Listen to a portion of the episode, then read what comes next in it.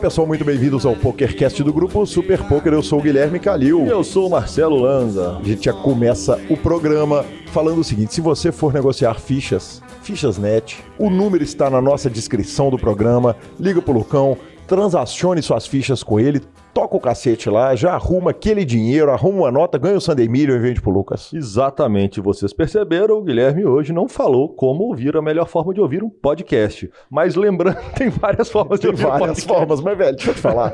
o são quase 70 programas, velho. Se os caras não aprenderam, eles não vão aprender mais não. Mano, mas você tem que considerar que alguém pode ter começado o programa igual essa semana começou, a ouvinte, e ele pode não saber a melhor forma de ouvir o podcast. Spotify, Deezer, YouTube, podcast players, em todas as formas que você quiser nos ouvir, estamos lá. Estamos no SoundCloud também. Exatamente. E lembrando que perguntas, participações, sugestões, promoções e comentários em gerais, nós temos o e-mail pokercast.gruposuperpoker.com.br, hashtag superpokercast nas redes sociais, Instagram, arroba Guicalil, arroba Lanzamaia, que é o mesmo do Twitter, arroba Guicalil, que está online, voando, e arroba Lanzamaia, que fala que vai, mas não vai. E também temos o nosso Telegrama, grupão do Telegrama, e o WhatsApp 31 Telegram para patrão. Telegrama, não. né? Exatamente, seu cérebro Cara, virou cremogema, né? Telegrama seria uma coisa legal. Você tem que mandar um telegrama para o programa. Coisas antigas. 31 975 189609. Tá um cremogema. Eu não tô em grande fase hoje. Exatamente. Nos indique, nos dê cinco estrelas e professor Marcelo Lanza. Hoje o senhor não está em grande fase, mas a semana teve boa na sua casa. É, posso fazer um curto resumo? É o seguinte: você arruma um dinheiro na semana, a Gabi vai lá e arruma quatro vezes o dinheiro que você arrumou só para mostrar quem que manda na parada. Não, mas olha pra você ver que legal. Isso é o óbvio. Você tava errado é quando eu tava arrumando dinheiro. Vamos explicar os- as duas coisas, cara. A primeira coisa é o seguinte: Gabriela, o senhor puxou um torneio no aplicativo essa semana, correto? Puxei quinto num torneio. Ah, 2.500 conto, inclusive. e dormi uma hora e meia. Que homem, hein? Eu dormi com o telefone uma hora e meia. Durante o jogo? Eu, eu- eu era tipo segundo em ficha. Só que era o Marra, né? Aí tava tipo 300 mil fichas. Eu dormi 1h15 da manhã, acordei. Acordei com o Bruno Casimiro me ligando cinco vezes, desesperado, que tinha sobrado quarentinha das fichas. Isso é a vantagem no teante, né? É, que, que homem. e aí a Gabi vai, Minas VIP aqui em Belo Horizonte. Minas Ah, VIP, ontem, Omarra não é especialidade da casa. Não é, pelo jeito tá virando, né? Eu peguei décimo primeiro, peguei TM e ela fez HU. Que fenômeno, Que né? fenômeno, cara. Que fenômeno. Maior do que Pelé. Exatamente, E Lanzinha. o senhor fez mesa final essa semana. Fiz também. mesa, Você- mesa você final do que- famoso Fofomode, Não né, cara? O senhor tirou foto? Tirei foto da mesa Tá na final. posteridade? Tá, tá, tá eternamente no. Instagram do Sierra. Quanto que você já diria, Lulu Santos, o que você ganha, o que você perde, ninguém vai saber. que homem, eu achei que você ia falar que ia levar um tempo pra fechar o que feriu por dentro. Não acho não. Aí seria algo mais íntimo. Vamos pras notícias, professor. Vamos, vamos direto para notícias. Cara, Ai, bela introdução, hein? que, que fenômeno. Bela introdução. Não, é porque a turma não sabe, assim, dia acabou 6 horas da manhã, eu cheguei em casa às 6 e meia, acordei às 8. Eu tô com uma hora só de sono, tipo, eu tô no bagaço da laranja. Aí mesmo. sim, aí sim, cobertura final do BSOP, você começa dando as notícias pra ligar, fazer aquele, aquele jump start no seu cérebro. Jumpstart rapidamente. Bruno Salles vence o short deck do BSOP, o Bruno Sorocaba. E eu vou te falar uma coisa. O HU dele foi ninguém mais, ninguém menos, que eu vou queimar ele agora, que eu vou falar o nome dele errado. Lucas Lacerda Pegoraro. Que, que, Eu ia que falar homem. Pegoraro, mas eu falei Pegoraro. Falei Que- bonitinho. Falou bonitinho. Que homem, hein, cara. Vixe, Lucas, nosso patrocinador é o Nosso Rio correndo pro mar. Não tem né? variância. né? Merece, né? Pô, Um cara que foi citado com carinho, que nós citamos semana passada no programa, só faltava ir pro BSOP e não arrumar nada. Ah, e um cara que foi citado quase que 70 programas, ele tem a obrigação de arrumar o dinheiro, senão ele queima nosso filme. Exatamente. Parabéns aí, Lucão. Muito bem puxado. Muito bem puxado, monstro. Leonardo Oliveira cravou o Six Range do BSOP. Daqui de BH, com camisa de, com direito à camisa do Galo. E HU contra ele. Marcelo Mesquil, mais uma vez. O Luiz Henrique venceu o High Roller. Gustavo Moura vence o Six Hander Knockout do BSOP também.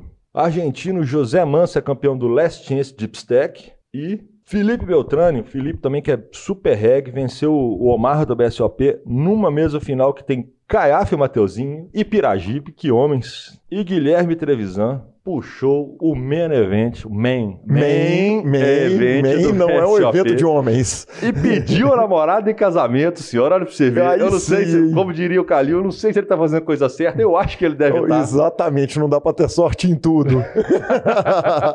Pô, brincadeiras à parte, meus parabéns aí, sensacional, que legal. É, felicidades ao casal, felicidades ao campeão, título do BSOP, que delícia. Tá louco, puxou 203.650 reais numa mesa final que nós ainda tivemos Fernando Araújo, nosso querido Índio e o Bruno Desimone, senhor. Manzinha, é ranking, cara. O ranking tá aí na pauta do, do programa, sem muita surpresa, exceto o seguinte: o, o mês que eu chega, chega, chega mas tá com. tá sentindo ali o. tá ouvindo o barulho do, do Fórmula 1 que vem atrás dele, né? É, o, o main event tem muito peso. Main event tem muito peso, né? E aí, com a cravada, o Trevisão pulou para segundo, tá ali 400 pontos do eu. E sem variância, em terceiro tá o Nakamura também. Que, também não, como chega, hein? Deus me perdoe. O que, que esses caras estão fazendo não existe. Exatamente. Aí tem o ranking de Omaha, Lanza. Aqui, na terceira colocação, Pablo Almeida de Menezes. Segundo colocado, Luiz Carlos Miranda Dias. E na primeira colocação, Bruno Gasoto. O Bruno está com 100 pontos a mais do que o segundo colocado. Que depois de três etapas, observa o seguinte: depois de três etapas, o primeiro está com 560, o segundo com 450. Isso é uma, 100 pontos, é uma distância grande, né? É praticamente 20% ali da, da diferença é representativa, essa diferença. É representativo. E continuando o ranking de Mixed Games, o Rogerinho está disparado na frente com 510 pontos e em segundo Marcelo Mesquil com 330 também com uma bela diferença. E terceiro colocado, Piragibe. Na quarta colocação, Paulo Gini. Quinta colocação, Leandro Braza Pimentel. E sexta colocação, Mauri Grútica. Cabulosa essa, essa parada. E o Mesquil tá sendo possível de ser bicampeão no mesmo ano, professor? É, tá, ele tá querendo, viu? Ele tá, ele tá queiroso. Exatamente. Então é isso aí de ranking do BSOP, é isso seguimos com, e segue o jogo, né, professor? Seguimos o jogo agora com a continuação da história do 50 Cent, é isso. Essa é a chamada da pauta. É, a chamada da pauta é o seguinte, tem duas continuações hoje. A primeira é a do 50 Cent. É porque, é verdade, porque acabei gente, de ver a de baixo aqui. É, porque a gente gravou semana passada, tinha acabado de estourar a história, ainda estava tudo muito novo. É, a informação foi a seguinte, que na segunda-feira, naquele dia que a gente gravou, a treta toda acabou, os tweets foram apagados por um motivo muito simples. Pagou. O, o produtor pagou. Exatamente. O 50 Cent manda um recado Mandou daquele, um você paga na fumaça. Ele pagou, acabou a história. Pronto, fim dente. E a continuação da história agora, próxima continuação Caras do Dia, que é a continuação da história do Sfandiari com Kevin Hart. Cara, o que, a, a notícia das internas que nós tivemos foi o seguinte, cara, o 35 para 1 é odd pra caramba, né, Lanza? De, de luta, né, cara? Pra qualquer dois caras adultos, especialmente pro menor, dá pro maior, com um ano de treinamento. Olha. depende se um é profissional, o outro não. Isso pesa muito. É, mas nenhum dos dois é profissional. Sim. Um é ator, o outro é profissional de aposta. Sim. Né? É, o que aconteceu foi o seguinte: o Daniel Negrano contou que ele intermediou uma conversa com o treinador olímpico de boxe de campeões olímpicos de boxe para treinar o Sfandiari e saíram as fotos no Instagram do Kevin Hart. Cara, o Sfandiari, que é magrelão, tá cortado. Ele tá forte. Você imagina quanto de dinheiro que o Sfandiari apostou nele nessa Porque parada para ele poder ter 30, essa motivação. É, 35 para 1, quer dizer, o, o não botou menos do que 100 mil dólares na linha. Arrumou 3,5 milhões. Se ele isso. botou, é, não, não foi citado valor em lugar nenhum, vale dizer, isso é uma especulação minha. Mas menos de 100 eu. Não foi. Não foi. Não foi. Exatamente, cara. E aí o seguinte, o cara treinou, diz que o cara, o treinador olímpico, pegou o Sfandiari, treinou especificamente como lutar três lutas de três minutos, que foi o que três rounds de três minutos, que foi o que eles colocaram para lutar, com um cara mais baixo que ele. Então ele treinou exclusivamente, ele pegou o, o November 9 e treinou todos os spots possíveis do November 9, foi isso que ele fez e puxou a parada, velho. Quando você para para pensar, sendo esfandiário, você fala, velho, dava para pegar um bet. Malandro, né? É muito malandro. malandro velho. Bom, temos notícia agora que o James Staples foi anunciado como pare poker. Exatamente, Lanza. É... Hoje é dia 4 de maio, sábado é o dia que a gente está gravando. Amanhã é a festa da minha família de Dia das Mães, então não vou estar em Belo Horizonte. E três horas antes da gente entrar aqui na gravação, James Staples foi anunciado. James Staples havia sido desligado do PokerStars recentemente. Ele, a impressão do, do, do, da informação que ele deu foi que ele estava se desligando do Party Poker. Todo mundo achou que ia ser aquela parada o seguinte: termina o namoro num dia, aparece com a namorada nova no outro. Não foi isso, demorou um tempo mas mostrou o que o Party Poker vem tentando fazer, que é pegar a galera do Twitch e levar pro, pro Party Poker. Então eles anunciam aí o maior Twitcher. Twitcher. Twitcher, Twitch. o maior streamer. É, streamer é melhor. Streamer é, é live. É. O, o, maior streamer de todos, não necessariamente o melhor. Uh, eu, apesar de eu não assistir streams de poker, dizem que as streams do Lex Veldio são melhor do que a do James Staples, mas então é isso, o Party Poker fecha com James Staples e continuamos ainda é, com notícias a respeito do Party Poker. Exatamente. Nosso querido Marcelo, presidente da Federação Mineira, anunciou ontem que o, a Federação Mineira e o Sierra fecharam um contrato com o Paripoker, um grande contrato é, que envolve 15 mil dólares do Paripoker para a Federação barra Sierra e traz para Minas Gerais a perspectiva de grandes torneios, é, free host para o Mineiro lá no, no, no, no no, software do Paripoker. É, o Paripoker vai levar a seleção mineira. Então veio essa, essa notícia com o Marcelo, que é presidente da federação. Ontem eu liguei para ele, ele é, me atendeu imediatamente, 11 horas da noite, me deu todas as informações que, que estão disponíveis. E legal demais, né, Lanza? Basicamente, o que o Bodog fez em. em tem, tem uma parceria lá com a H2 em São Paulo, fez um CPH o que o 888 já fez em Minas Gerais e em outros lugares, o que o BPL faz com a Federação Gaúcha e faz em outros lugares também. É, então fiquei muito feliz, cara. Acho que é uma notícia que é muito boa para o poker mineiro e um bom exemplo para o poker brasileiro, né, Lanza? É importante, grandes marcas entrando, grandes, grandes players entrando no estado. Fortalece, é, mostra o trabalho que eles vêm fazendo, um trabalho muito sério. Marcelo é um menino muito sério, um amigo nosso que a gente gosta muito também. Cara, a perspectiva de grandes eventos no estado é sempre sensacional, né? Sim, sem Tudo dúvida. que atrai isso, que volta para o mercado, que o tamanho de mercado que, que, é o estado de Minas Gerais, é, cara, bem puxado, parabéns demais e nós estamos aqui na torcida para dar certo. Cara, e ele falou que um dos objetivos é fazer um grande torneio. Quer dizer, a gente teve aqui em Belo Horizonte aquele torneio do Mineirão, teve alguns grandes momentos. Torneio. O BSOP, evidentemente, que passou por aqui por Belo Horizonte algumas vezes, há muito tempo não vem. Mas tomara, ele não falou em Mineirão, mas falou em, em, em mais um grande torneio. Sucesso e tamo junto. Boa! E agora, terminando a nossa sessão de notícias do dia, é, os para brasileirada vem mitando no, no, EPT Monte Carlo. Nós tivemos o Renan Brusque fazendo a HU de torneio, nós tivemos o Volkman, é. o Volkman na reta final também. E agora, ninguém mais, ninguém menos que Akari e João Simão estão na FT do High Roller do EPT Monte Carlo. E eu vou te falar, que moleza tá o field, viu? Eu imagino, professor Marcelo Lanza. Ninguém mais, ninguém menos do que Seth Davis, Rainy Camp, Steve O'Dyer, Adrian Matheus, David Peters, Jan Royal Torrell, que eu não conheço, e um malaio perdido lá também, Richard Young. Se ele não for perdido, você me desculpe a ignorância. Mas o torneio barato, é 25 mil euros. E vamos, monstros. Cara, que, que lista, hein, velho? Tá louco. Que lista. Tá aí uma que eu voltava a minha assinatura do Poker Go agora. Boa. Bora. Aliás, é PT Monte Carlo, a turma contava, não, não sei se já falei, talvez já tenha dito isso aqui no, no PokerCast. É, esses EPT de Monte Carlo, EPT de Monte Carlo é uma cidade muito grande, no, no, no momento mais glorioso do poker, quando o sites mandava aquele caminhão de gente para os por, por satélite, os caras chegavam lá, levavam o dinheiro contado, chegava lá, o hambúrguer custava 100 euros. Monte Carlo é cabuloso, Monte Carlo é cabuloso. Os caras passavam fome lá, velho. Mas, eu, cara, mas foi, acho que talvez das primeiras transmissões que a gente sempre teve, naquele domingo de manhã, eram as transmissões do EPT Monte Carlo, que, que passava do PS, que era sensacional demais. Sensacional, né? cara, sensacional demais. E Lanza, temos áudio de ouvinte, cara. Vamos... Aí sim, senhor. O primeiro áudio foi do nosso querido Wanderson Marques, que pediu uma dica de livro para um amigo dele. Bom dia, tudo bem, Galileu? Meu nome é o Anderson Marques, é, eu tô lá no grupo do PokerCast. Gosto mais do trabalho de vocês, parabenizar vocês primeiramente, muito legal.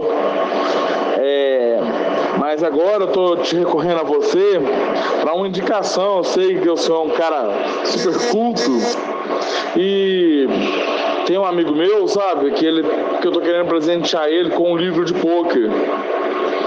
Ele tá numa situação um pouco complicada e ele, e ele tá precisando de um hobby. E eu tô interessado em dar ele um livro de poker para ele ler. Só que eu queria um conteúdo bacana, sabe? Uma coisa legal. Você tem alguma me indicar, parceiro? Muito obrigado, viu? E mais uma vez, parabéns pelo trabalho. Um abraço. Então, dica de livro de poker a essa altura do campeonato é um pouco difícil, porque eu preciso saber o nível do cara, o quanto que o cara joga e se ele joga torneio, se ele joga cash. Mas vai uma dica que é clássica, que é a teoria do No Limit Hold'em, teoria e prática do David Sklansky. Essa é clássica. Esse é clássico, esse é um livro fantástico para aprender o básico, para aprender o, o beabá do poker. Ele é fantástico. Se quiser um livro fantástico para cash game live, fica essa dica também. The Course do Ed Miller, falei dele aqui em alguns programas. E então segue a dica aí. E, Lanzinha, agora vamos para o áudio do Fernando BH, que inclusive ganhou a promoção lá do lineup e nos mandou um áudio. Senhores, bom dia. Sempre vejo a turma do Forbet, Samba, Pokelab, Lineup aí dando entrevista, mas nunca vejo a turma do Acaritim ou então do Party Poker. Eu pergunto uma coisa, será que eles têm algum tipo de restrição no, no contrato deles aí que não permite esse tipo de entrevista? Fernando, fala Fernandão. Bom, então, na verdade, do Acaritim não. É, inclusive. Do, do, do, PS, na verdade. Ele perguntou PS. se o pessoal do PS e do PokerStars tem restrição. Não, do PS não tem restrição. Nem do Pare. Nem, nem do Pare. Inclusive, mais cedo ou mais tarde, o mito, a lenda, o maior de todos, maior que Pelé André Acari, estará aqui e o pessoal do Pare, o João Simão já foi convocado, já foi convidado duas vezes, não aceitou. Muito obrigado, segue o jogo. Isso, e, eh, cara, a Daiane, eu quero trazer ela logo para falar é, tem total interesse de trazer ela para cá. Cara, pelo contrário, na verdade, os caras têm é, um contrato para divulgação da marca deles. Então, o, o interesse é total e, e, o interesse da nossa parte também é total. É que olha para trás para as nossas entrevistas e fala o seguinte: eu vou tirar uma entrevista para enfiar outra entrevista. É difícil, cara. É, é muita gente boa, é muita gente legal, é muita coisa boa. E o programa, se Deus quiser, vai durar para sempre. Então, nós vamos ter tempo para entrevistar tudo e todos, né? A vantagem desse semanal que são 54 semanas, 52, 52 semanas, semanas, semanas por, ano. então nós temos espaço para muita entrevista. Para muita entrevista, é isso aí. A gente fica com a palavra do Fichasnet, encerrando nossa sessão de notícias. Quando for transacionar a ficha, liga pro Lucão, ele que sustenta esse programa toda semana. E vamos para a entrevista com o sensacional Geraldo César. O Fichasnet é o seu parceiro para compra e venda de fichas dos principais sites de poker online. Contrate o Fichasnet pelo WhatsApp 062 98130 6680 e negocie suas fichas com a melhor cotação do mercado. O Fichasnet trabalha com créditos do PokerStars, PariPoker, 888, Brasil Poker Live, PP Poker e EcoPace. Chame o Fichasnet, avise que chegou até eles pelo PokerCast e participe de promoções super especiais para os nossos ouvintes. E repetindo, o WhatsApp do Fichasnet é 062 9 8130 6680. O número está na descrição de nossos programas. Fichasnet, confiança e melhor preço para suas fichas.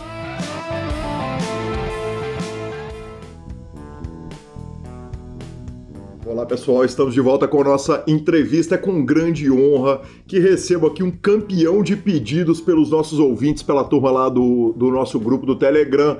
Geraldo César, que satisfação te receber aqui. Muito bem-vindo ao PokerCast. Obrigado, Gui. Satisfação é a minha, né? Ouço bastante o, o PokerCast já. Cara, conheço você, nem sei se você vai se recordar, mas conheço você de uns 10, 11 anos atrás, uh, de um encontro do pessoal do Mais EV numa cervejaria em São Paulo. Tinha uma galera lá e desde lá já, já acompanho você escrevendo sempre muito bem sobre poker e agora com a parte de entrevistas por áudio também sempre muito, muito boas. Cara, quanta honra, quanta honra ter o trabalho reconhecido por um monstro feito você que tá matando a turma e, e, cara, antes de tudo, parabéns. E, Geraldo, eu começo te perguntando uma pergunta clássica do PokerCast, né, cara? Quem que era o Geraldo antes do, antes do poker? Ah, obrigado, né?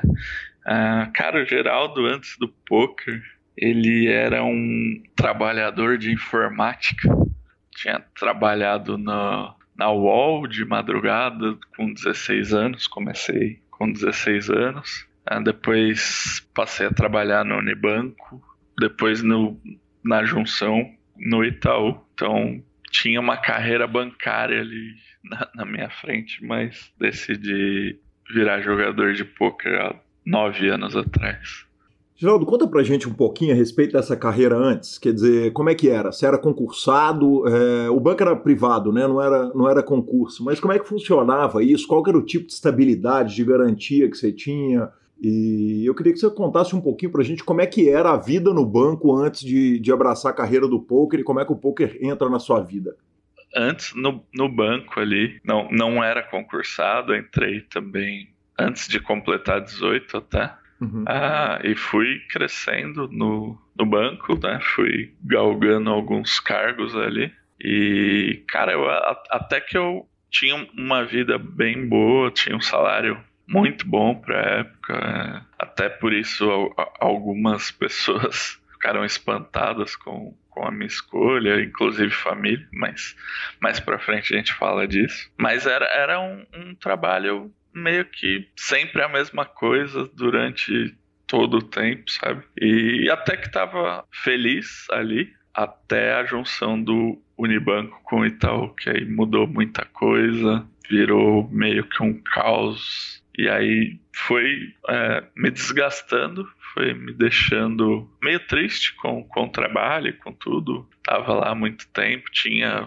ficado bloqueadas promoções na junção durante dois anos e eu tinha uma promoção já aprovada e aí depois de dois anos quando liberaram de novo já não estava mais aprovada e for, foram algumas coisas que foram me desgastando e ao mesmo tempo o Geraldo jogador de poker estava nascendo ali, estava cheio de vontade, estudando muito e ganhando um dinheiro bom já com poker devido a a ter uma segurança financeira bem boa, caso eu fosse mandado embora do banco, né?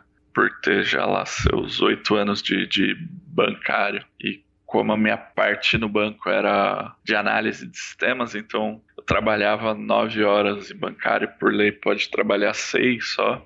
Uhum. Então, além do fundo de garantia, eu tinha essas horas em haver durante os últimos cinco anos, né? Então, eu tinha uma chance ali, eu, eu pedi para entrar numa lista de corte e eu ia ter um dinheiro para me sustentar por uns dois, três anos e tinha ainda o tempo de, de tentar é, seguir um sonho ali, né? E se tornou pouco.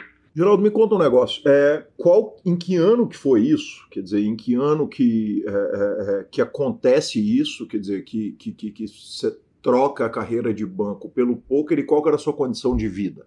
Quer dizer, você era casado, solteiro, é, morava com os pais, morava sozinho? Como é que foi a, o funcionamento disso?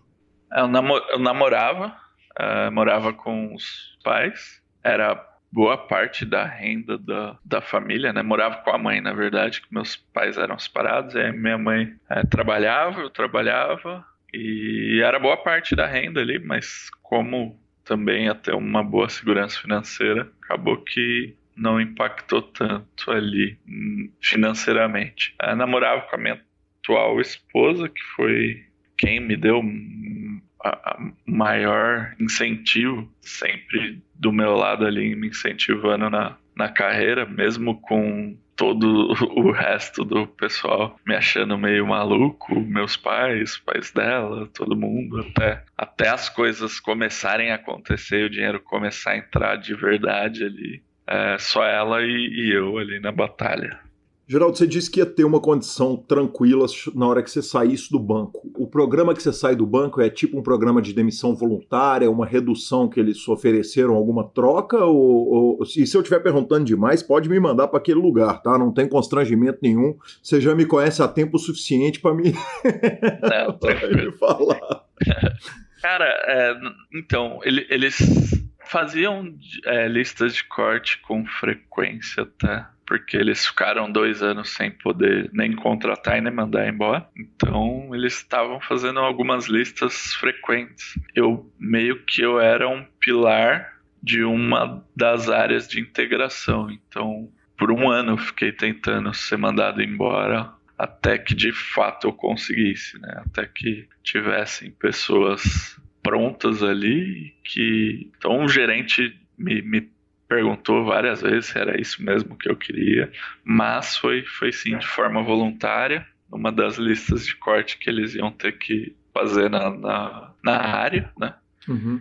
E eu pedi para me incluir nela e depois de alguns pedidos em algumas listas, finalmente me colocaram em uma e aí eu saí com seguro-desemprego, saí com o fundo de garantia todo, né, por ter sido mandado embora. Mesmo sendo acordado, tipo, não, não teve. Tem empresa que pede pra falar, ah, beleza, eu te mando embora, mas os 40% lá da multa você me devolve. Não, no banco foi tudo pago e, além disso, teve as horas as horas extras ali de, dos últimos cinco anos também. Então, saí com, com um bom dinheiro numa época que eu podia me aventurar no poker ali em meados de 2010. Quer dizer, você era um cara da informática. Certamente um cara da informática há 10 anos atrás, em 2010, já tem praticamente uma década, é, era um cara que era que, que tem ali uma malandragem da informática, que tem um diferencial ali. Quer dizer, é, é, é o cara da informática era os caras da geração mais novos, que tinha uma malandragem vindo ali, por assim dizer, é, da informática. Você acha que isso te ajudou no poker online, no desenvolvimento de jogo e, e nessa percepção de jogos? Ah, com, com certeza. É, desde os 16 anos eu trabalhava na frente de um computador sentado por várias horas, que é o que a gente segue fazendo até hoje. Então, com certeza ajudou bastante ali né, a, a transição. E também a parte lógica do jogo, de, de, de, raciocínio lógico da informática já ajudava bastante também na inserção do meio do poker ali. Acho que foi um facilitador, com certeza. E inglês, evidentemente, você já falava na época, para poder trabalhar com a informática. Cara, não, eu falava. Eu, eu, eu tinha o inglês técnico, né? Uhum. Que era o que precisava ali. E, pô, o inglês de informática, ele é muito, muito, muito diferente do inglês do dia a dia ali, de, de ver um vídeo e tal. É muito termo técnico, é muita coisa é, que que é do meio ali, como é o poker hoje, né? Que vai, vai falar de alguns termos técnicos e tal, você vai conseguir entender mesmo sem ter um. Tipo, hoje é, eu vejo vídeos de, de escolas de poker em inglês entendo mesmo sem ter um inglês fluente, né? Uhum. Então era, era assim lá, né? Não tinha um inglês fluente, mas tinha um inglês técnico, já é, vim de um colegial com formação técnica, né? Um, um colegial que me preparou para isso e eu tive três anos de inglês voltado à informática. E aí ali eu me virava muito bem. Geraldo, para a gente passar um pouquinho à frente da questão do emprego, você falou que é o seguinte, que você foi pedindo demissão, eu entendi que o seu plano já era o seguinte, eu vou pedir demissão que eu vou dar meu tiro no poker e vou tentar fazer isso aí virar, correto? Exato. E você precisou de entrar em algumas listas de demissão de uma empresa que estava fundindo, quer dizer, a empresa já não devia estar tá aquele, aquele primor de, de organização, vamos dizer assim, e, e, e você está ali pedindo demissão e você está vislumbrando ser jogador profissional de pôquer. Como é que você foi se preparando para o momento que você, que você tivesse? Porque você sabia que na hora que finalmente os caras assinassem o papel, você ia ter a carta de alforria para poder dar o tiro de pôquer. Evidentemente, é, você consegue fazer um, uma transição já que você está pedindo demissão ali do emprego, ou não? Então, é, quando eu decido sair do trabalho, ele é, era uma área bem específica com um grande mercado de trabalho e com poucas pessoas qualificadas. Então, eu tinha por trás também, além do respaldo financeiro, é o respaldo do conhecimento de que se eu tentasse um ano poker e a coisa não virasse, que eu tinha um amplo mercado de trabalho ainda com facilidades para entrar, com amigos em várias empresas é, do meio e com de fato poucas pessoas capacitadas para trabalhar ali com o que eu trabalhava. Então, o poker foi um tiro, né? Foi um tiro, uma, uma vontade de tentar numa idade que estava saudável ali tentar, né? Quantos anos você e tem, João? Eu tenho hoje 32. Uhum. Cara, era um momento bem, bem safe ali de tentar. E se não, não conseguisse, também tinha por trás esse respaldo. Então, cara, mais segurança do que Isso naquele momento eu não tinha, acho que por isso que acabou dando tudo certo também, né? Por ter um respaldo financeiro, não precisar do dinheiro, ter um respaldo técnico caso é, desse errado, por ganhar muito bem no banco. Sei que eu teria como voltar ganhando um bom salário em, em outras empresas, então estava bem, bem tranquilo mesmo.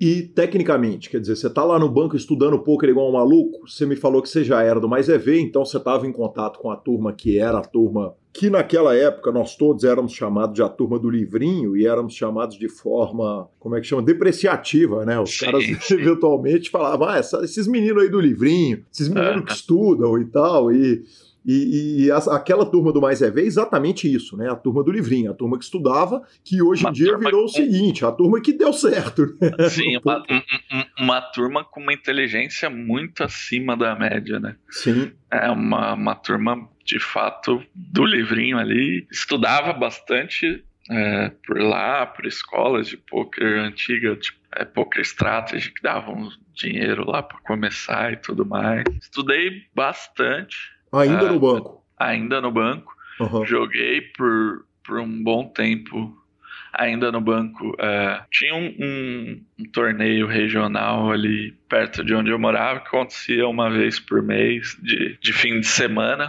Onde você morava? E, em Osasco, em Osasco, São Paulo. E, cara, eu, eu jogava todo mês ali, tirava um sábado ali, jogava e, cara, num, num ano eu cheguei em, de, de nove etapas que tiveram, teve férias. Eu fiz heads up em seis. Eu ganhei quatro etapas. Então era um negócio muito absurdo. Uh, porque eu via que o pessoal não, não sabia para onde corria o baralho mesmo. E eu sabia que estudando o um mínimo ali, eu já ganhava dinheiro no poker ao vivo. Sabia que no online era um pouco mais difícil, mas com o estudo ia ser é, com as pessoas certas ia ser bem tranquilo também.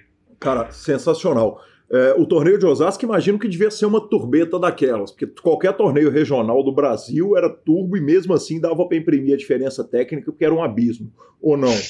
Sim, bem turbeta, bem turbeta. E, cara, acho que escancarava mais ainda a deficiência técnica deles, porque um torneio onde eles não fazem ideia de range de qual range de chove e a todo momento você tá ali em range de qual range de chove, range de qual range de chove, e eles não fazem ideia de onde corre o baralho. Apesar de ser turbeta e de maior variância, eu acho que escancarava ainda mais a deficiência técnica de, de alguns ali.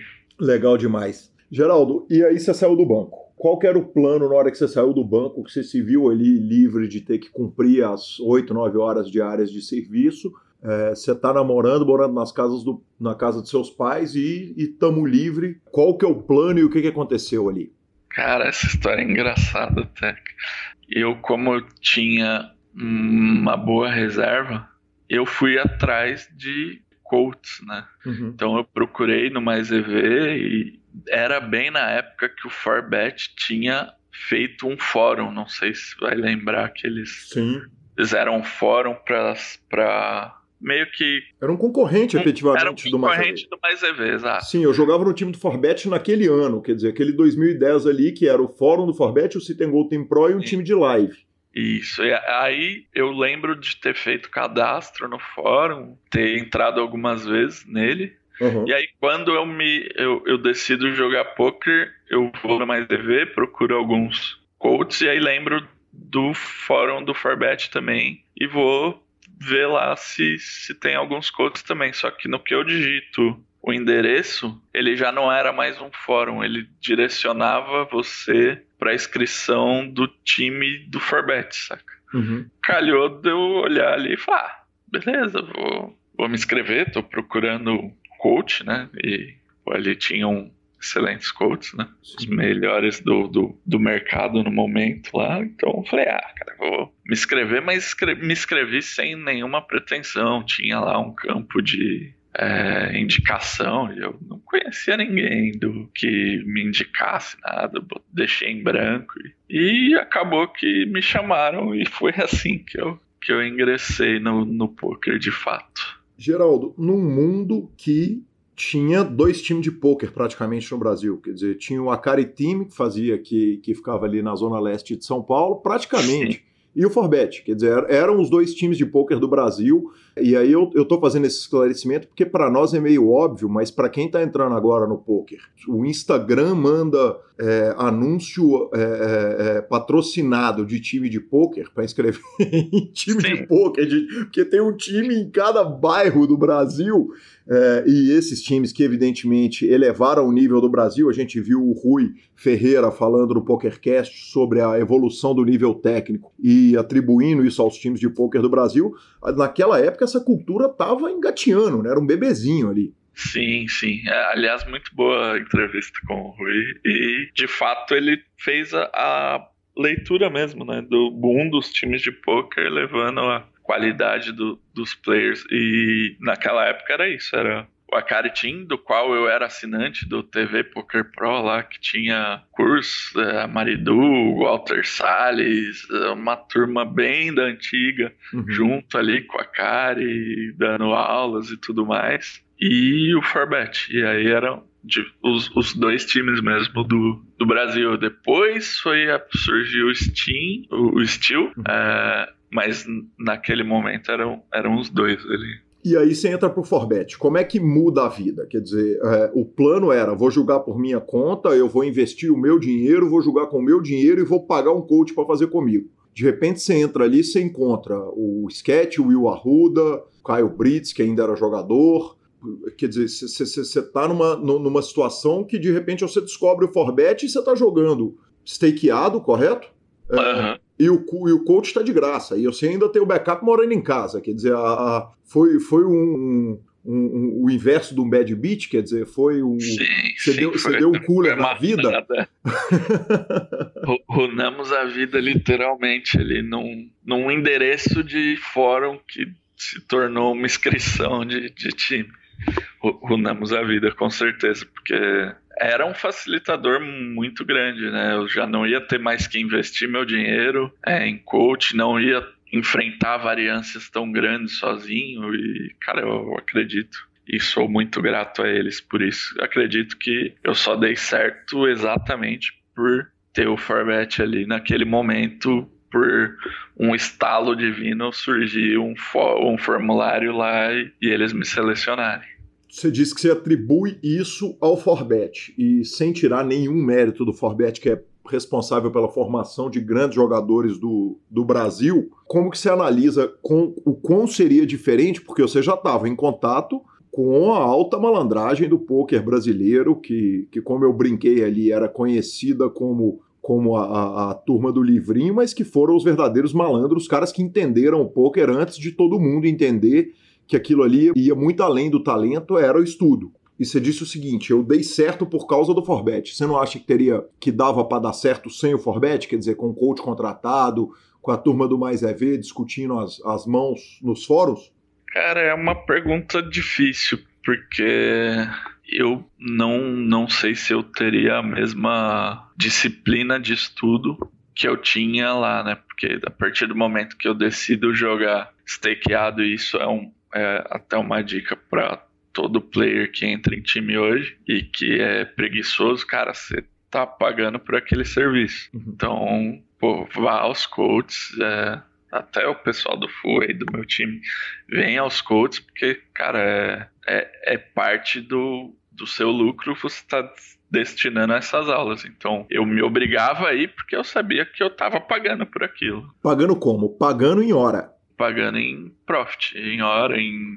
É, tipo, de, deixava lá a porcentagem deles, né? No caso, na época era 75% deles, 25% meu, então pagava conhecimento com os lucros do poker. Era, era um belo pagamento, então eu não me permitia faltar em, em aula, não me permitia ficar com dúvida, não, não ia embora com dúvida, perguntava mesmo, não, não tinha problema com pergunta, com nada. Então acho que talvez por conta, sem ter essa obrigação, eu acredito que pelo momento do poker lá ainda, acredito que teria dado certo, sim. É, indo por conta, por o Field ainda tá num momento que dava ainda para não ser tão estudioso e ainda assim ganhar um bom dinheiro. Então, acredito que taria, teria dado certo, mas eu não sei que nível eu teria hoje aqui, por exemplo, é, se eu tivesse começado sozinho. E, e, e, como é que anda no Forbet? Porque o Forbet tinha deals separados ali naquele momento. Quer dizer, você ia evoluindo, você ia melhorando o deal, virava coach ali. É, como é que funciona o andamento do Forbet até o final do, da, da história junto contigo?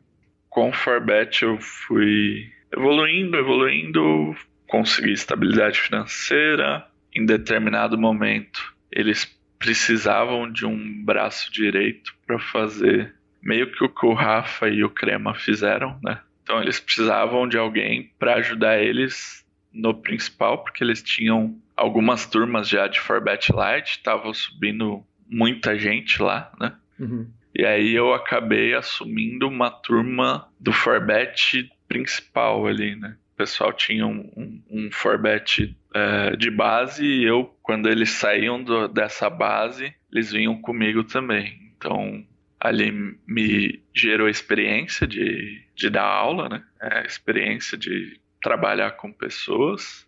E aí, com, com o passar do tempo, acho que foi meio natural eu vislumbrar isso para mim também, por mim só, né? Então foi, foi essa trajetória. Jogador, depois é, instrutor de alguns players, de uma gama de players do time principal. E aí depois, junto com três amigos do Forbet, a gente decidiu que abriria um time, comunicamos ele, esperamos todo mundo é, terminar o contrato, comunicamos seis meses antes, ó, isso aí vai acontecer e vão se preparando aí, e aí, a hora que terminou os contratos, a gente de fato fez o que planejou ali. Como é que funcionou a montagem do time? Quem que eram os envolvidos na hora que, que você foi montar o time?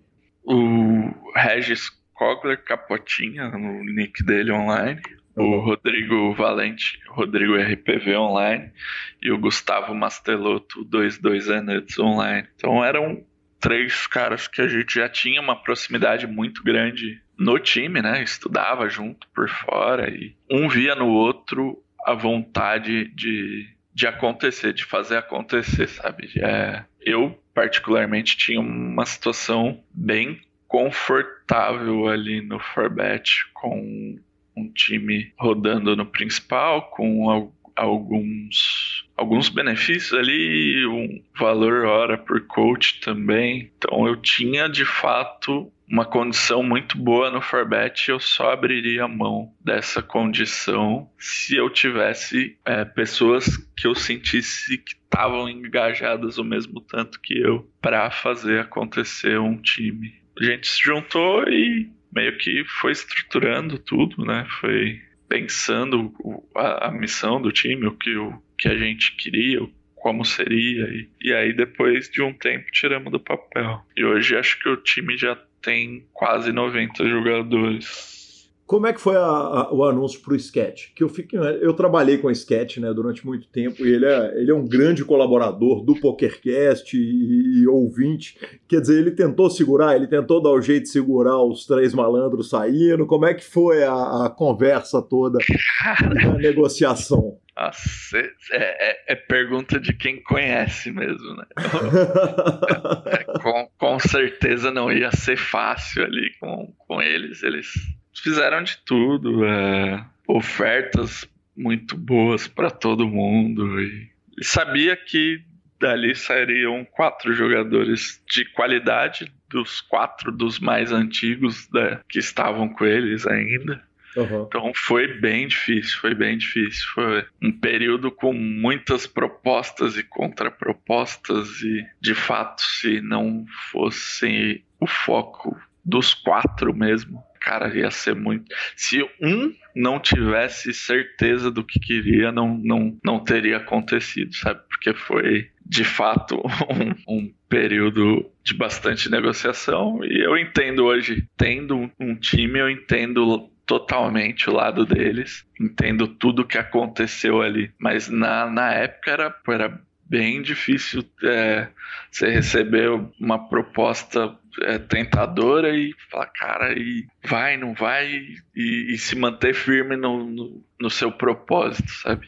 Cara, tem duas coisas que me chamam a atenção na sua fala, Geraldo. Uma é a questão do empresário. Quer dizer, porque aí a gente pode estar aqui falando, falando a respeito disso e um jogador qualquer que está no Forbet, que está no Samba ou que está no Full, podem virar e falar: ah, porra, se o Geraldo fez isso e deu certo, junto com o Capotinho, o RPV, o 22 é Nuts, eu hum. também vou montar meu time. Mas, mas a, a treta, o buraco é muito mais embaixo, né? Quer dizer, é, é, é montar um time significa uma porrada de coisas, entre ela abraçar uma vida que, que é uma carreira dupla, que é a carreira de empresário com a carreira de jogador de pôquer.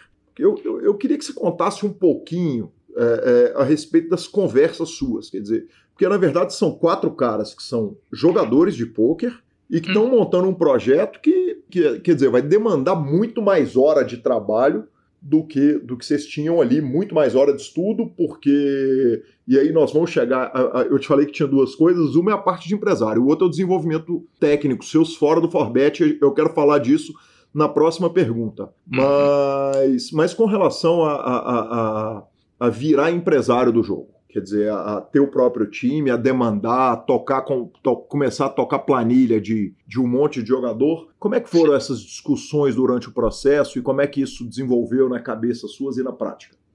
Eu e o 22 Anuts já tinham. O 22 Anuts ele tinha um Farbet Lite lá, então ele também tinha um pouco de experiência com aulas e gestão da, da, da turma ali. Mas de empresário mesmo, o cara foi. Começo foi na cabeçada, procurando é, no, no, acerto e erro ali, né? Uhum. E procurando formas de, de, se desenvolver, né? Cursos e, e, e, mentores e vamos lá, né? E, e até hoje eu, eu acho que é ainda muito difícil, apesar de ter muitos times. Cara, é, quem olha só o lado de o quão bom é ter um time e toma decisão só por isso, tem muita chance de, de fracassar, porque de fato é uma mudança muito, muito drástica. Eu hoje conversando com, com você já tinha te explicado que daria um coach de manhã e depois daria mais uma sessão de coaches. é, hoje eu dei cinco coaches, é, coach de um para um e um coach em grupo. Então é uma mudança drástica de, de, de jogador para empresário. Perfeito. É, eu vou te perguntar a respeito do seu desenvolvimento técnico hoje, mas na hora que você sai do Forbet, você sai de um agrupamento de pessoas que são ali talvez é, alguns dos. Não, talvez não, certamente alguns dos maiores cérebros do poker brasileiro você está num grupo que hoje, evidentemente, você está incluso e, e, todos os seus resultados falam por você, que está entre os, os, jogadores com mais resultados no mundo, mas você sair de dentro de um grupo de gente que está pensando poker em alto nível, quer dizer, você está saindo ali de 20 caras que, que pensam o jogo em alto nível e subtraindo, se, se retirando para entrar num grupo de quatro caras, quer dizer, hum. você com três sócios. Tinha uma Sim. preocupação a respeito disso? Quer dizer, como é que nós vamos fazer para nos manter no mesmo nível técnico do que, do que 20 caras que estão sentados pensando no jogo 24 horas por dia. Uhum. Tinha um pacto, na verdade, né? de investir no início do time lá, né? investir 10% de tudo que entrasse em coach. A gente fez coach gringo, sei lá, é, chegou a duas vezes na semana, uma na semana. Então, vários, vários nomes é, de peso do cenário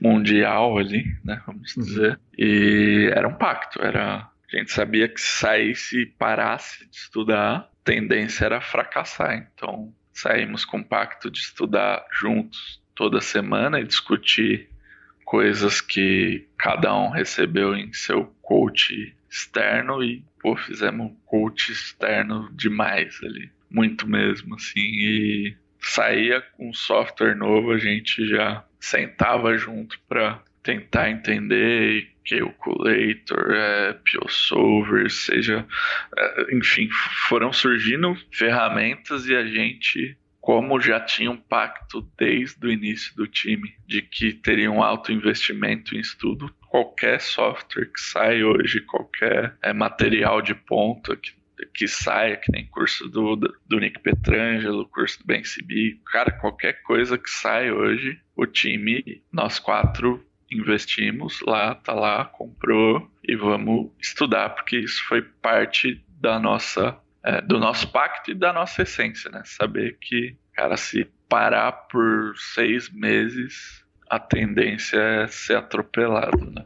Geraldo, é, evidentemente a vida de empresário te impede de se manter, é, ou, ou, pelo menos te toma um bocado de hora. Quer dizer, que você poderia estar tá estudando e, e, mesmo assim, quer dizer, você está batendo torneio de, com um average buy bizarro, é, premiações inacreditáveis. Existe uma divisão no time, quer dizer, às vezes, por exemplo, você está numa fase que, que não existe. Aliás, está há muito tempo nessa, nessa fase maravilhosa, batendo torneio pra caramba, mas, mas a sensação que a gente tem, a sensação que, que, a, que, que os ouvintes têm, quando eles demandam, eles dizem, cara, você tem que entrevistar o Geraldo agora, pô. O Geraldo é capa do Super Poker todo dia. tem um momento que você tá voando, que os caras, que você vira pros caras e falou: turma, faz o seguinte, administra o time aí, deixa eu jogar, porque eu tô, tô, tô runando aqui, tá, tá, tá bom, o, o momento tá, tá, tá lindo? Então, não existe por entendimento de, de todos que. Do, dos quatro, né? Dos quatro cabeças que altos e baixos na carreira todos vão ter. Agora, se a gente construir um time sólido, o, o, o gráfico vai ser constante, sabe? O, padrão de vida ele vai ser constante, vai, muito, muito diferente do que é as swings das, da, da carreira pessoal de cada um, né?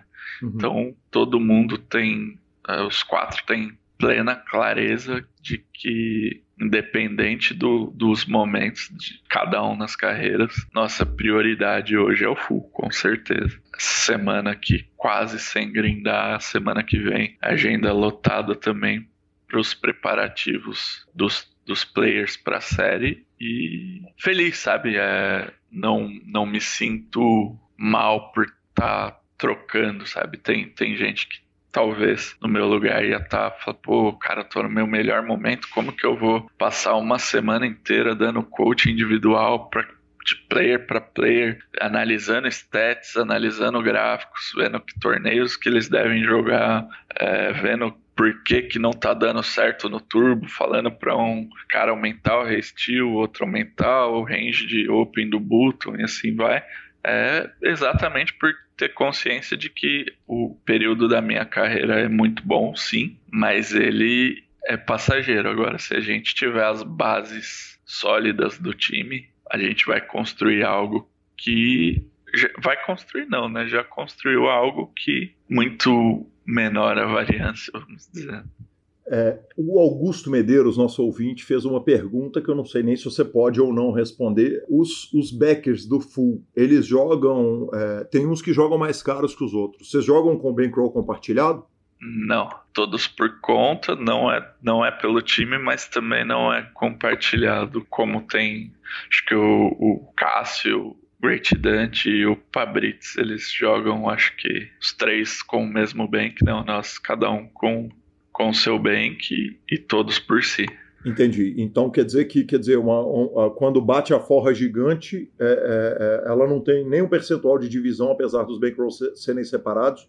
É, tem um swap que a uhum. gente tem entre a gente de qualquer torneio que ambos jogarem e premiar mais de 30k, é 5% para cada um dos que jogaram, porque podia ser qualquer um dos quatro a, a tá ali, né? Desde uhum. que tenha jogado o torneio. Então tem essa divisão, sim, uhum. mas ela é bem menor, bem menor. É um, um formato de swap, não de bankroll compartilhado e de vez em quando vem a dor de, de, de, do parceiro cravar o torneio e logo no dia que você tinha o aniversário da prima, da cunhada, da esposa, que você não pôde julgar e você perde o pulsa lá do swap e Cara, você quer já... matar e vira um mal-estar familiar durante a semana inteira ou não? Já, já aconteceu.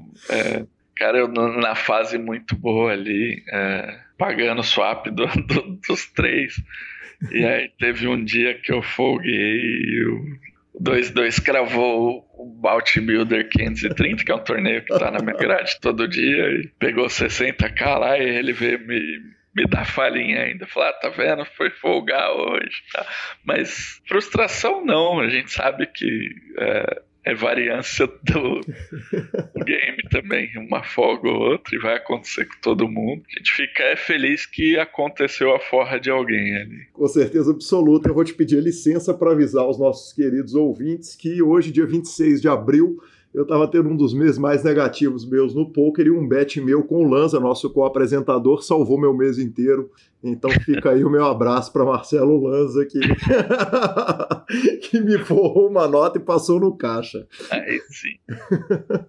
É, o Elvis Faria, é, nosso ouvinte, fez duas perguntas. Uma, como é que funcionou a questão da subida sua de stakes? Você está jogando em, qual, em quais stakes quando você sai do Forbet? E, e, como é que funcionou essa subida sua? O que que te controlava e, e, e o que que você usou para poder subir os stakes com, com firmeza? Cara, no, no início ali eu saí jogando parecido com o que eu já jogava no Forbet, até um pouco mais barato no início. Né? Você jogava quanto no Forbet quando você, te, quando você saiu? Qual era o average buy-in? O meu average buy-in no Forbet no, no ano de saída tava em 70. Uhum. E aí eu saí jogando o average de 30, 40. Uhum. É, então foi gradativo, cara. Foi gradativo aos poucos ali.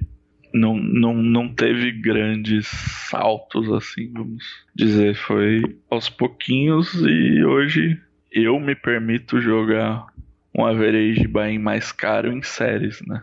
Uhum. Que era o que, o que tava rolando no, no PP agora e tal, então é, eu não gosto tanto de me manter jogando num average buy muito, muito caro, é, uhum. é, fora de períodos de série, porque eu acho que são os mesmos regs do dia a dia ali, não, não tem muito de onde tirar o dinheiro.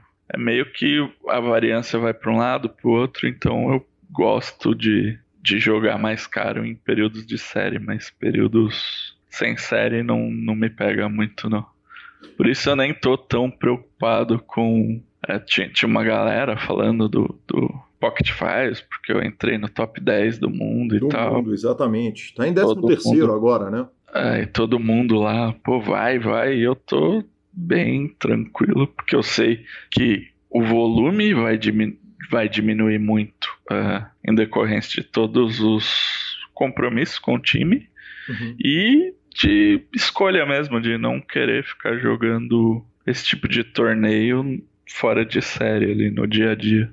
Perfeito, Geraldo, mas você disse o seguinte, que lá no começo você, é, é, é, você chegou a falar que quando você trocou a carreira no banco pela carreira no poker, que teve evidentemente um questionamento familiar ali, e obviamente as pessoas que rodeiam um cara que tem um, um trabalho muito bem pago e vai escolher o poker lá em 2010, é, ele vai tomar todo tipo de questionamento.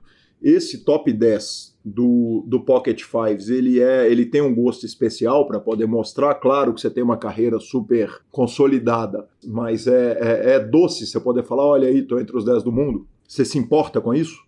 Cara, hoje não. Hoje não. Tal, talvez se esse feito tivesse acontecido, sei lá, até antes do time, talvez sim, mas hoje todo mundo já ver que é uma carreira de sucesso pelo time, por tudo, pela vida como mudou, por tudo que acontece. É. Então hoje eu acho que as provações para família, para amigos, elas são meio que indiferentes. Então, nesse momento, não, não impactou em nada. Ah, impacta em vez ou outra um amigo perdido do, do, do banco achar alguma notícia minha relacionada a poker e vim feliz falar: caramba, você ganhou 5 mil dólares. É, e, em uma vez só, de uma vez só. Falei, pois é. E, então hoje os, os talvez os mais distantes ainda tenham algum impacto, mas de, com certeza eles não vão nem imaginar o que é um Pocket Fives. Né? Perfeito. Geraldo, com relação à preparação física, à preparação psicológica para o grind, quer dizer, a gente está exatamente discutindo o volume de trabalho que é ser empresário, dono de time, jogador, ter que fazer aula, ter que assinar os vídeos gringos e, e, e se manter no, no, topo, grindar o volume que você grinda, ter o desgaste todo e estar tá num momento em que o poker chegou que essa sintonia fina ela chega a fazer diferença, né? Quer dizer, houve, sim, houve sim, um sim. momento que talvez isso fosse até um excesso ou, ou um supérfluo. Mas hoje, talvez ali um, um cara um detalhe, que tem um equilíbrio maior faz uma diferença monstra, né? Sem dúvida. E, cara, eu, eu sei que se eu parar para pensar em todos os âmbitos do poker, com certeza esse é onde eu sou mais deficitário, né?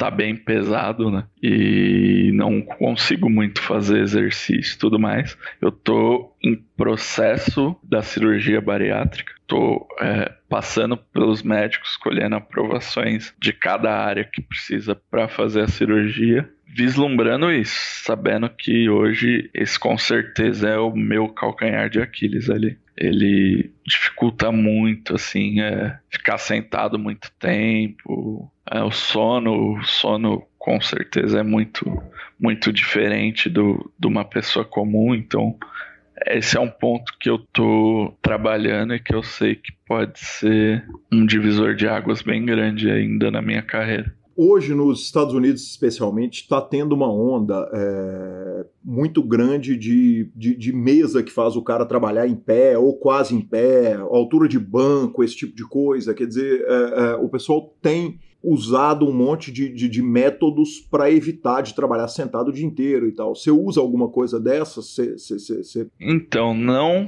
porque eu, eu ao contrário, né, eu, eu canso rápido, né? Eu, acho que o impacto no no joelho, tornozelo, de ficar um período grande em pé ia ser mais deficitário do que os benefícios que isso me traria por enquanto, né? Então hoje não, hoje trabalho bastante é, parte de respiração é, com o The Rose, o time tem há, dois anos já uma parceria com o Método The Rose, que dá coach toda semana lá. Então, meu processo é mais voltado à parte respiratória, a parte que é mais simples ali para o meu biotipo. Bacana. Como que funciona para o time é, o The Rose? Quer dizer, ele é para todos os, os, os, jogadores? Você me falou que o time está com 90 jogadores, é isso? Isso, não, é para todos os players do principal, que são hoje 43. Mas espalhados pelo Brasil. Isso, é. Ele, o, o Guilherme e a Val fazem um trabalho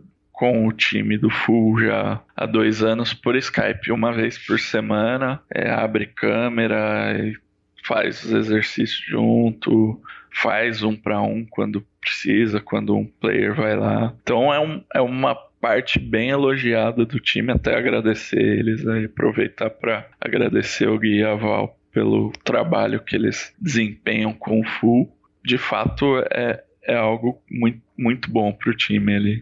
E hoje é uma vez por semana, respondendo se todos têm acesso, não. É uma vez por semana no time principal só. Perfeito. São quantos alunos por turma, você sabe?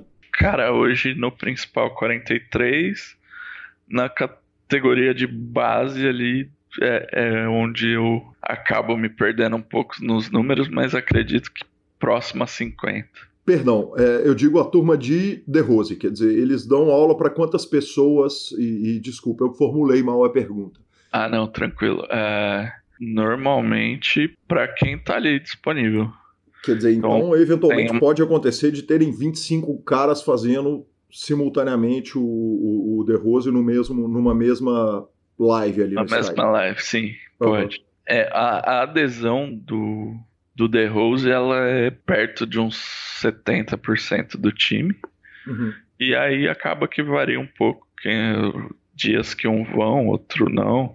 Principalmente, acredito eu, por ter a facilidade de ter todas as aulas gravadas, eles acabam descansando algumas vezes e aí. Mas deve ter dia assim que bate uns 25 players, com certeza. E tem aluno então que tem. Mentira, tem jogador que tem é, restrição, que fala, não, obrigado, eu não faço, não tô afim, é tranquilo a relação e. e... Sim, tranquilo. É, nem, é, tipo, tem, tem jogador que não acredita muito na metodologia, tem jogador que já faz ao vivo na cidade e que prefere fazer o ao vivo, tem player que tem pilates no horário. Cada um faz sua escolha. A gente disponibiliza ali, né? Uhum. É, o serviço e cabe a quem, quem quiser aproveitar, né? E quem aproveita, quem tá presente, sempre elogia muito o serviço. E você é frequentíssimo?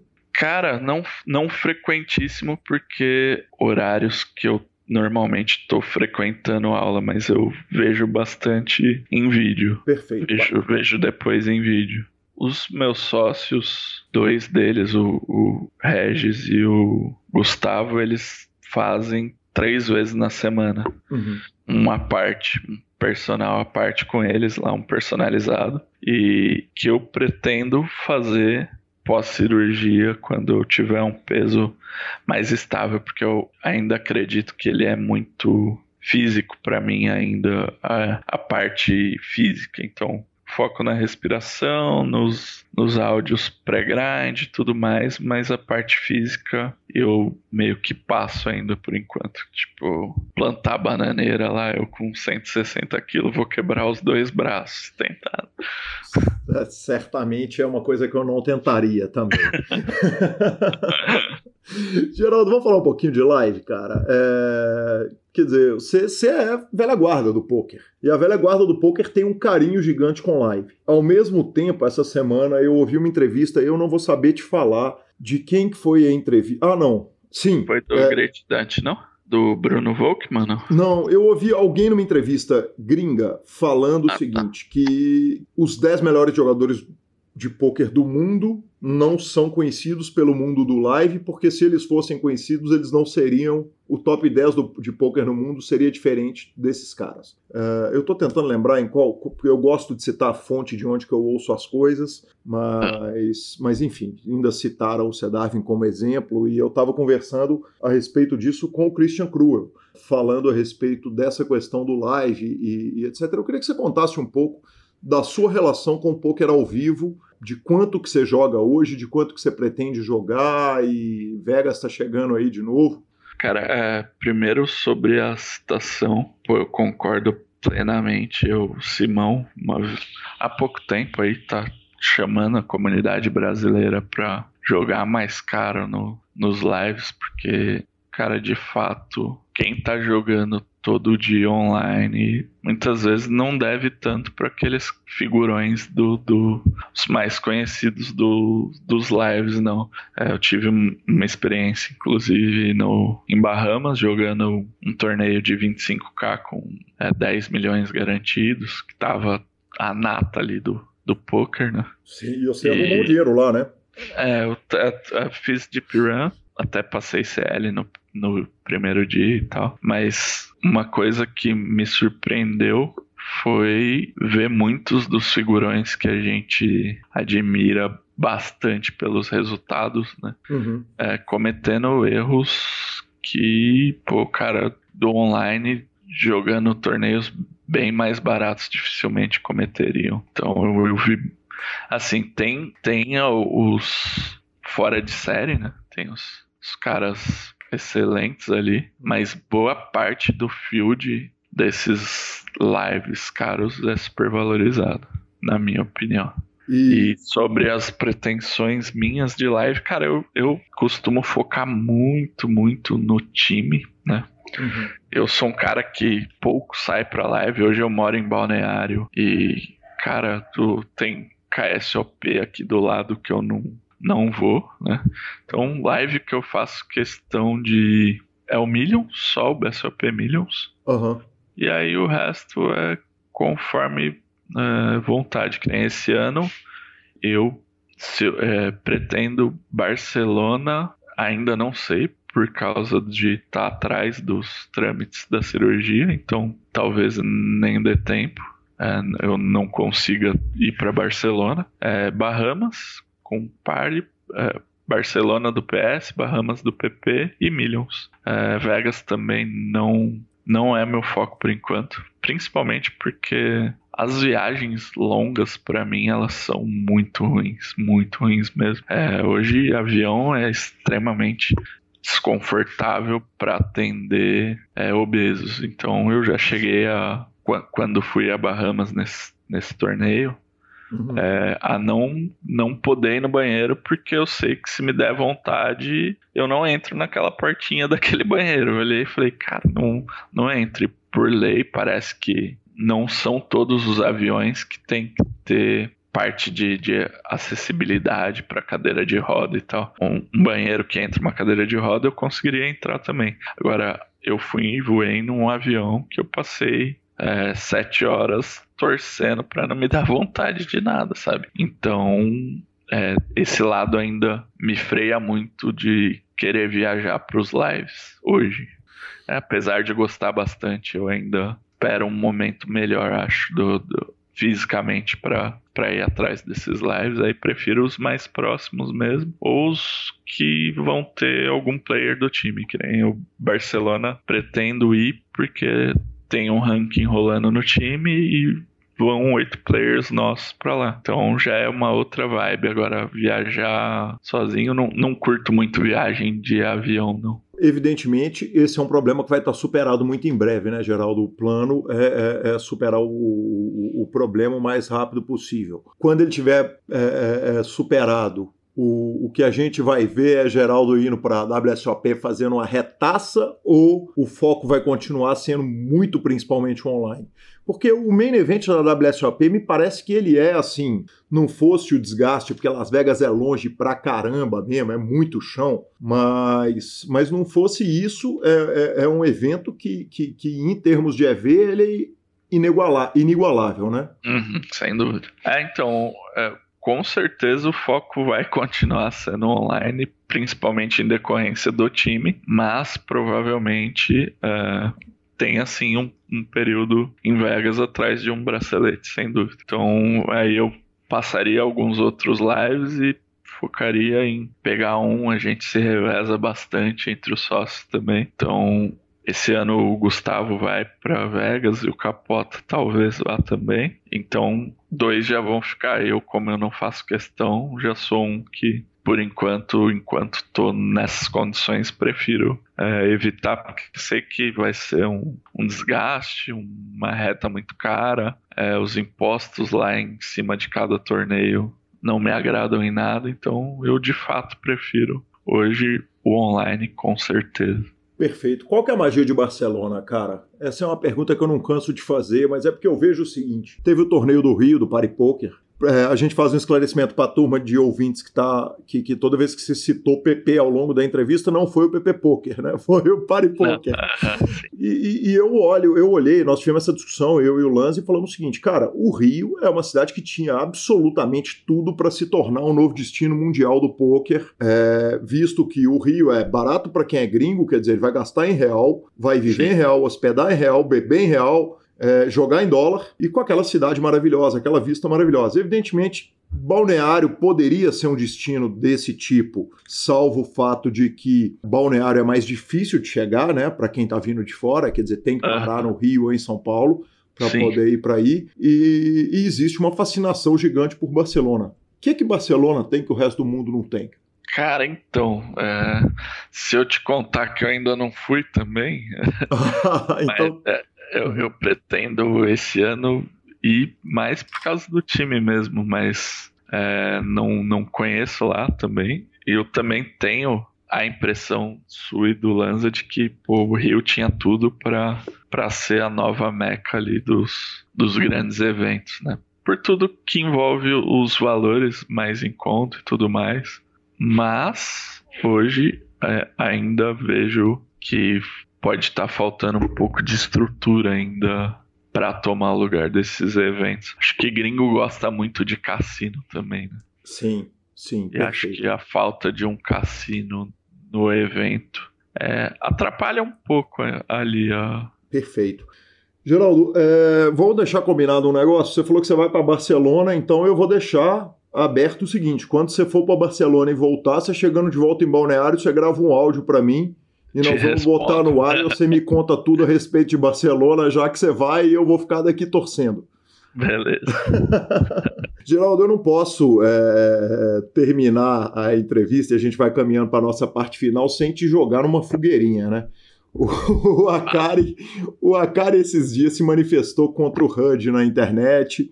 O Pitão falou, foi, é, foi, contra o HUD também, falou que tomou porrada para tudo quanto é lado e teve gente xingando, teve ouvinte xingando a mim ao Lanza, que a gente defendeu que, que o HUD é, é, é mais nocivo do que benéfico para o poker online. É, o que que passa no coração do Geraldo quando ele pensa a respeito do HUD? Primeiro, como jogador, segundo, como empresário e terceiro, como pessoa que quer o bem do poker e que depende do bem do poker a longo prazo primeiro como jogador é uma ferramenta que está aí disponível para todo mundo, enquanto todo mundo usa, eu uso. Porém, eu também preferia sem, saca? É uhum. geral do jogador. Geral do dono, dono de time tende a preferir com, porque vai ajudar com que os players que não têm a nossa vivência é, consigam ter alguma ferramenta para se sobressair ainda. Então, muitos players da velha guarda, né, como você mesmo citou aí alguns, eles tendem a ter essa preferência por não ter HUD, por já estar tá habituado a tudo que o game em si envolve, entender padrões, entender muito sobre confronto de ranges, entender que a, as stats ali talvez é, nem tenham amostragem suficiente para determinadas situações. Então, o geral do player não liga, gostaria até que terminasse, mas o geral do é, dono de time ainda vê isso como algo benéfico para os jogadores que estão iniciando, para os jogadores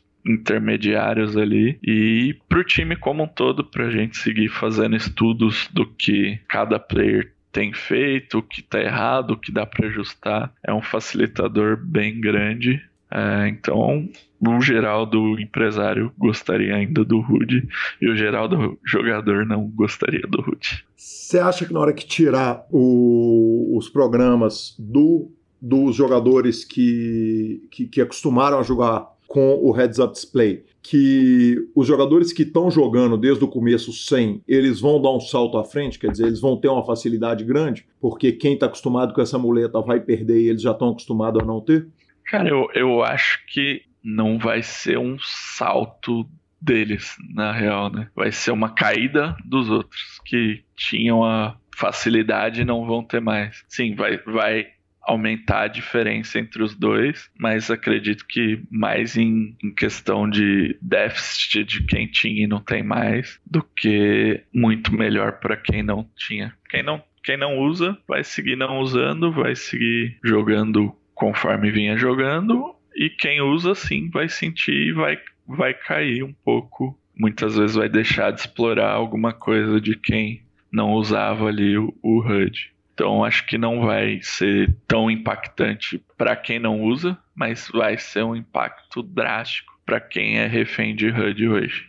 Você acha que existe uma tendência a melhorar o field? Quer dizer que na hora que tirar o HUD, o jogador recreativo que bota o dinheiro e que, e que muitas vezes o jogador muito iniciante, muito recreativo, que gosta de jogar um pouco mais caro, na hora que ele bota o dinheiro, ele é trucidado. Quer dizer, ele não vê a cor da bola muitas vezes. É, lamentavelmente, isso é uma coisa que acontece quanto, e quanto mais alto sobe o stake, mais acontece. Você acha que, que o dinheiro do recreativo ele tende a durar mais sem o HUD?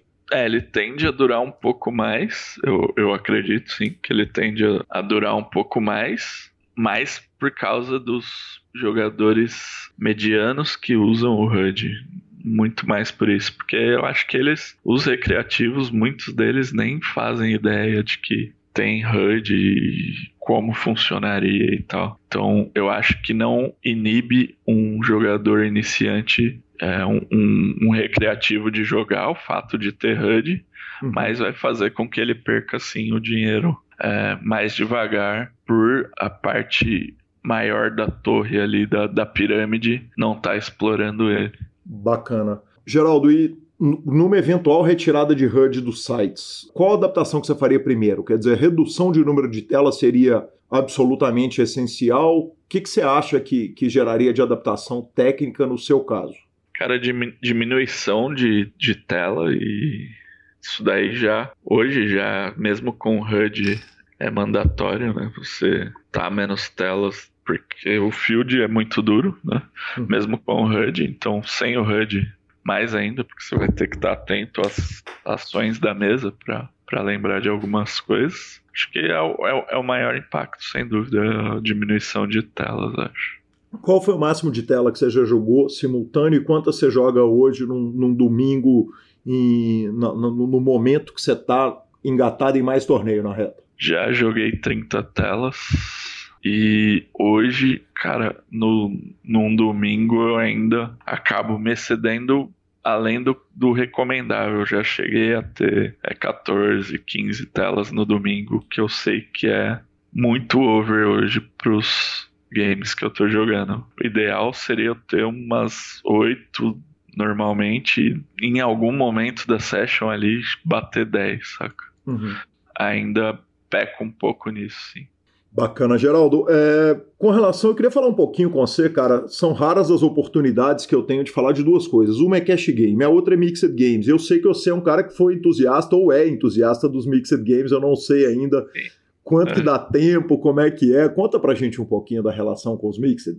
No online, quando eu comecei, eu jogava bastante cash de mixed games. Por quê? Porque eu sentia que o field do Holden para um trabalhador recreativo ele estava é, muito à frente do que eu poderia ficar ali. Então eu via nos mixed games um equilíbrio e aí eu passei a estudar boa parte dos mixed, jogar cash game naquela época já. E aí despertou interesse. Hoje, cara, eu jogo só em série porque exige um foco gigante, mas em série é uma delícia poder estar tá disputando é, títulos de, de Mixed também. Então, eu, um dos meus T-Cups é, é de Just to Seven. Single draw, correto?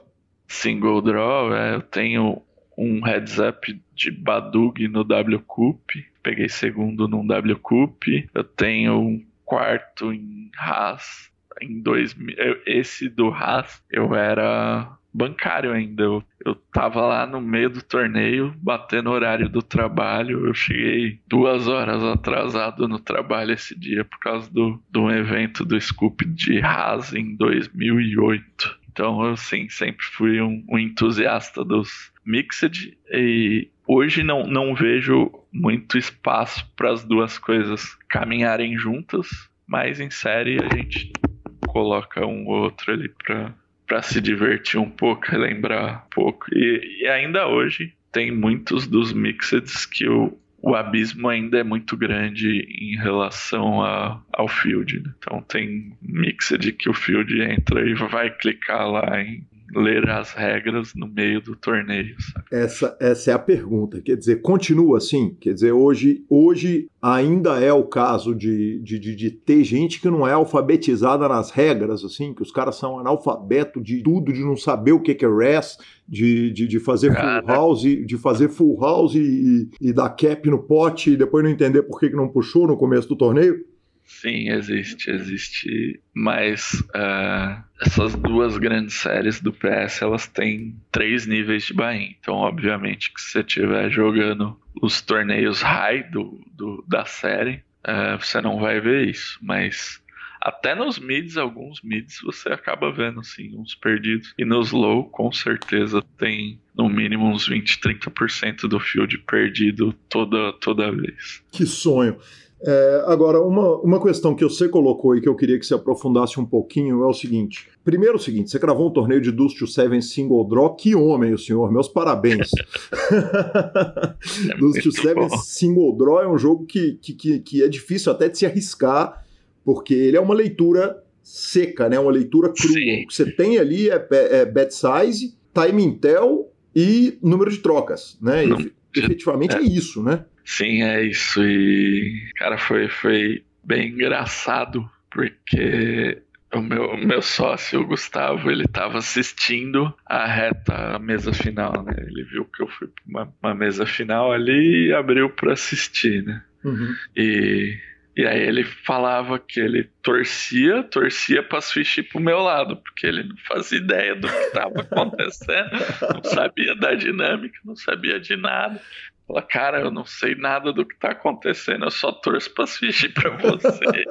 Geraldo, e, e, aí o seguinte, cara, você pro... tem um problema muito grave que quem não é familiarizado com os mixed não tem como saber, que é o seguinte: é, se você está jogando um jogo de draw, quer dizer, five card draw, deuce to seven, triple draw, deuce to seven, single draw, badug, você precisa estar tá prestando atenção total no número de trocas, no número de cartas que cada jogador está trocando. Se você está jogando um torneio que é de stud, stud high-low ou res, você vai ter que prestar atenção em todas as cartas que estão sendo Todas queimadas é. e que não ficam, quer dizer, não, não tem um HUD que segura ali as cartas expostas para você, né? É. Quer dizer, se você, se você não viu que todos os seus altos, que você precisa de um, de um perdão do exemplo tosco, mas que você precisa de um 5 ali para completar o seu Dust to Seven, e você não viu que três dos quatro, cinco possíveis já foram queimados, se você não prestar atenção nisso, você está muito atrás do jogo. Só que esses eventos muitas vezes vão acontecer no meio de uma série que você está jogando ali 3, 4, 5, 8 torneios de holding e mais esse torneio de Mixed Games. Como é que você faz? Você joga só o Mixed no dia? Não, ou... jogo, jogo tudo. É até engraçado que eu, que eu faço com relação aos, aos estúdios, exatamente por precisar lembrar, vamos dizer, das cartas que já foldaram dos outros players é, é, na primeira compra todo mundo recebeu carta, eu vou lá e print. Eu sei que eu não vou lembrar, mas eu eu deixo ele no. Eu jogo com dois monitores, eu deixo ele em um monitor e printzinho. É, é, é bem engraçado, mas é uma forma de ter um, um fake HUD ali, gravando as cartas que foram foldadas. Isso é genial. Como é que você cola esse print? Quer dizer, você abre o paintbrush na tela paint vai, é, isso, abre o paint do lado e vai colando por cima mesmo. Cara, que homem, obrigado, velho. Deu outro. obrigado. É, sim, é bem, é, é, é uma forma que eu encontrei de tentar me balancear ao field que tá focado só no Mixed. Porque vai ter um cara lá que vai estar tá só com a telinha do Mixed lá aberto, que é especialista naquilo, e aí eu já ia estar tá muito atrás dele. Então eu diminui um pouquinho, mas eu sei que eu ainda sigo um pouco deficitário a ele devido a estar tá dividindo a atenção com é, um monte de outros torneios, mas não dá para foldar os holdings da série por causa de Mixed, não. E aí, no caso dos torneios de draw, a caixa de chat te mostra, né? Quantos jogadores Nossa, trocaram. É. Uhum. Entendi, perfeito. Geraldo, é, eu vou finalizando a entrevista, cara, e, e, tem duas coisas que eu queria falar. Uma, é, primeiro, como é que quem quer se inscrever para o Full Poker Team, ou acompanhar, ou saber como é que eles fazem para manter esse contato, te procurar, te achar, fazer perguntas, se tem coach aberto, tem vídeo, como é que, quer dizer, o que que, é, é, é como é que o, o ouvinte do PokerCast pode entrar em contato e até fazer parte do Full? Hoje temos o, o Face, né? com um link para inscrição que está sempre aberto. É o Insta do Full também, é, Full Poker Team, o, o, tanto Face quanto Insta. Fizemos recém agora, há uns quatro dias, uma ação dessa, uma live session com o 22 Anuts para o pessoal do Insta que se inscreveu numa, numa das promoções lá e foram sorteados. Teve, se eu não me engano, 12 jogadores, 12 é, pessoas que acompanham o Full assistindo uma session online do 2-2 e a gente pretende é, fazer mais algumas vezes esse tipo de ação, sim. De mostrar um pouco do, do nosso game, agregar um pouco a comunidade do poker também através das nossas redes. Bacana demais. Geraldo, por último, cara, você começou, quer dizer, você se profissionalizou ali praticamente há, há 10 anos atrás, você começou a grindar pesado, a, a, a abrir mão de um emprego para o poker. Cara, quando você olha para frente e pensa onde que eu vou estar daqui a 10 anos, o que, que você pensa, o que, que passa na sua cabeça?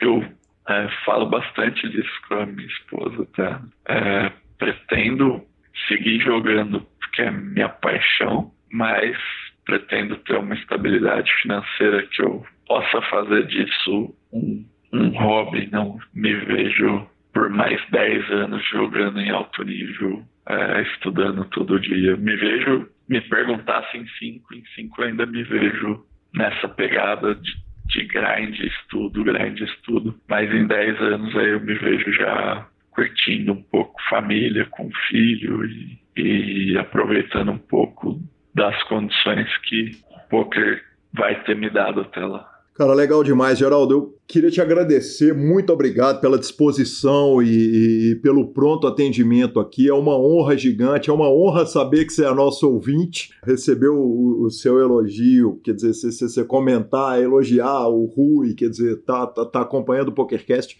de fato é uma coisa que muito me honra. Você sabe que o PokerCast costuma dar uma regulada na conta, então trata de jogar muito nos próximos dias. E muito obrigado pelo carinho, cara. Obrigado você. É sensacional resenha, muito boa. É um papo que nem vi a hora passar aqui. E tamo aí, precisando só, só falar e fora do, do ar também. Quiser trocar uma ideia, estamos sempre ali.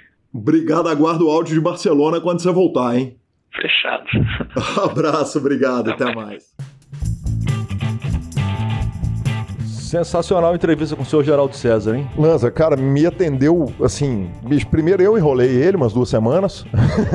e na hora que eu chamei ele, falei, velho, agora eu consegui. Ele virou falou assim: ó, eu posso amanhã, depois e depois. Cara, me atendeu com o maior carinho, veio, fez a entrevista. Me lembrou que eu o conheci no, no, no, no, no, no encontro do Mais EV há 10 anos atrás, cara. Que legal. Geraldo, obrigado, que carinho. Essa aí, o seguinte: essa foi pedido dos ouvintes do PokerCast, tá atendido e tá claro aí aí por que, que foi o pedido. Porque foi uma entrevista do caralho mesmo, como, como é um monstro e que história legal. E tá ganhando pouco ultimamente. Exatamente, exatamente.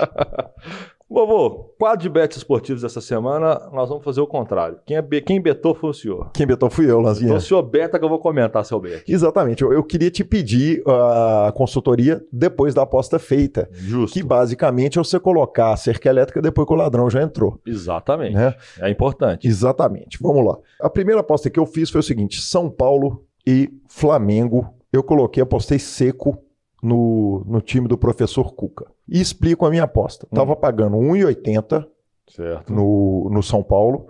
O Flamengo tem um jogo de vida ou morte na Libertadores certo. no meio da semana. E o São Paulo é líder do Campeonato Brasileiro e está voando na mão do professor Cuca. Eu achei que 1,80 é um, é um bom valor para pegar e, e, foi o que eu fiz, cara. É um bom valor, apesar que eu li que o São Paulo vem com seis desfalques. E aí, aí dá uma apertadinha. Mas, de fato, a atenção do Flamengo é 100% Libertadores. Ele vai Não, entrar Flamengo com em crise, o Abel, o Abel com problema lá. Vai entrar com time Crise misto. total. Eu acho que se. Eu não, eu não, não lembro da, das posições que vão faltar. Eu sei disso que o Cartola fecha daqui a pouco. E eu, na hora que eu fui escalar, eu vi que, que, que o São Paulo está desfalcado mas ainda assim é favorito. E 1,80 é uma odds boa. Eu não sei se o Banco do São Paulo resolve, mas eu acho uma aposta justa. Aí sim, que bom. É, então vamos para a minha segunda aposta. Minha segunda aposta foi metade desse valor. É um Grêmio Fluminense em Porto Alegre. Eu peguei a aposta no Fluminense, porque o Grêmio também tem um jogo de vida ou morte no meio da semana pagando 5,5 na vitória do Fluminense com o um empate devolvendo a aposta. Então é o seguinte, eu, eu anulei a possibilidade de vitória do Grêmio, essa aí eu perco. O, o empate me devolve a aposta, explicando para o ouvinte que não, não, não conhece bem de aposta Draw esportiva. E o Fluminense, exatamente. Draw cancela, empate cancela e o Fluminense pagando 5,5, cara, é muita coisa, apesar de ser lá no Rio Grande do Sul, com o Grêmio completamente desfocado do Campeonato Brasileiro. É mais um jogo que o Grêmio não vai estar tá focado de forma nenhuma. O Grêmio está 100% na Libertadores. O Fluminense não está em grande fase, o time é, é mais ou menos assim, perdeu um jogo pro Goiás besta. Sim, tinha tudo de... para ganhar, inclusive, é... no jogo, bizarro. Teve VAR, teve chuva, teve perdeu pênalti, acabou luz. Mas 5,5 para 1 com empate devolvendo é uma odds muito justa. Tá pagando muito bem pela odds. Eu não sei se ele é favorito Tipo, mas eu acho que a conta da odds dele tá muito justa e a aposta é justa pelo valor da odds, eu acho justo. Então, resumo, tô aprendendo com o professor Marcelo Lanza? Uai, vamos ver se você vai ganhar o dinheiro. Não importa, cara. se você achou a aposta boa para mim, já é vitória. Porque mas isso aí é Sklansky Bucks, Mas velho. a gente tem que ser RO nessa hora, porque aí eu vou te dar falinha de alguma forma. Exatamente. Não, se você achou a aposta boa, para mim já é uma grande vitória. Então bala. Lanza, vamos para aquela sessão final, cara, então, de e-mails, aquela sessão final não, porque tem dica cultural, tem fechamento e tal, não sei o quê, mas vamos para nossa sessão de e-mails. Eu começo mandando um beijo pro Fernando, que tá casando diretamente da Austrália, me mandou uma foto dos bonequinhos do bolo e adivinha? O bonequinho dele segurando ficha, de, baralho. poker. Parece o meu. O meu também, o meu, o meu bolo de casamento em cima era eu com, com a seguida na mão e a Gabi com outra. Acho que a dela devia ser maior. É, certamente, certamente. A dela era Royal. Então, parabéns aí, Fernando. Parabéns à esposa, não, não, não tem o nome dela aqui, é, mas parabéns ao casal, felicidades. Aí sim. Lanza, tivemos um acontecimento na sua casa que foi Dona Júlia perguntou: pai me ensina a jogar pôquer. Exatamente. A Gabi comentou o seguinte: Gui, eu achei que essa pergunta vinha do Lucas, Lucas. e não da Júlia. Eu respondi o seguinte: eu não entendi ela flipar mal desse tanto, velho. Por que, que ela vai pedir pra você pra ensinar a jogar pôquer se a Gabi é muito melhor do que você? Ai, ai, é verdade. Ela me chamou essa semana e me perguntou: pai, me ensina a jogar pôquer? Eu falei, cara, claro que ensino. É, Mas você não quer pedir pra Gabi, não? Porque além dela não ser tão santo de casa, assim, de não ser mãe diretamente, ainda joga muito melhor. Eu, entende? eu, eu acho que ela fez a escolha errada, né? Mas vai saber o que ela tá querendo com isso. Se ela tá querendo me agradar de alguma forma, né? Vai pedir alguma coisa e tal. Não dá pra saber. Já tá na idade de começar a dirigir, né? Tá fazendo autoescola, pô. Pô, aí sim. Aí sim. Cara, eu queria mandar um abraço também pro Heitor, que jogou comigo no Sierra, comentou a respeito de diversos programas, então é ouvinte hardcore mesmo do programa. Aliás, foi muito legal, que essa semana no torneio de Omaha que eu cheguei no Sierra, vi um monte de gente comentar a respeito do programa comigo. Eu tô frequentando os clubes de pôquer muito menos do que eu gostaria. Um abraço também pro Victor Adverse, meu querido, nosso querido Victor Adverse, que ontem falou o seguinte, cara, o PokerCast, ele descobriu o PokerCast há pouco tempo, apesar de ser amigo nosso, um Loki do caralho. Só faltava Puta ser, do né? Loki, é.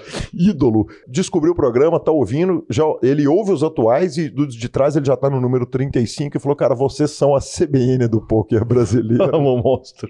Fiquei muito honrado pela comparação. Sensacional, sensacional. E eu queria agradecer também um presente que eu ganhei. O Marcos Nakarato me mandou o livro dele, o Meta Poker. E, Lanza, se tem um negócio que eu gosto é de ganhar presente. Outra é de ganhar livro. E a terceira é de ganhar livro de pôquer, né? Só faltava não ser. Exatamente. Então eu tô no meio do livro do Melvin, é, o Melvin do Carbona, que escreveu um livro, fez um crowdfunding, chegou para mim aqui. Eu tô feliz e contente lendo o livro dele, mas o Meta Poker já tá na fila, encabeçando a fila ali. Logo, logo eu leio e faço a, a análise do livro, fazer uma- um, um comentário aqui depois de ter lido, evidentemente. Lanza, é, vamos lembrando o seguinte, cara, na promoção da semana passada, o Conservani ganhou três meses de, de line-up. O Bruno Schiavone, Fernando BH, Emanuel de Souza, o Rit Gomes e o Wellington de Goiânia ganharam um mês. E nós fizemos o sorteio dessa semana, tá fechado. É, vamos começar pelos caras de um mês, né? Um mês. Então, um mês. Newton Arão puxou um mês do, do, do line-up. Vinícius Nogueira, Bruno Santana, Nelson Barreiro, Mantos Black Moon, que nos Instagrama toda semana. E quem ganhou os três meses, Lanza, foi o Murilo Rojas. Roras. O, o Murilo, Murilo Rojas, que deve ouvir essa piada o tempo inteiro, me lembrou o não tempo tem inteiro, como, né, cara? velho? A da- Gillette é, é- é- muito lembrado na cabeça do brasileiro que gosta de Exatamente, futebol. Né, cara, o goleiro Rojas que, que, que Se cor- Tirou a gilete dentro da luva e cortou o próprio supercílio pra pra poder fingir que foi agredido. Exatamente, não. É, cara, aquele caso é, é inacreditável. Vamos dar uma passadinha rapidaço nela. Cara, é a história, passando rapidamente aqui para a turma que é mais nova, era uma, uma- um, um jogo classificatório para uma Copa do Mundo, é, um Brasil e Chile em 1989. Eu me lembro com muita clareza disso, o que diz muito a respeito da minha idade. E dona Rosinere Melo soltou um foguete da arquibancada em direção ao goleiro Rojas do Chile, que caiu no chão com a mão no rosto, foi ser atendido, se cortou Louco para do tentar, caralho, pra né, tentar cara? Adiar o jogo. adiar o um jogo, WO ganhar, um da- é, ganhar o jogo do Brasil. E no final das contas, os caras pegaram a farsa. O, o Chile foi, não foi para a Copa, o Brasil foi para a Copa.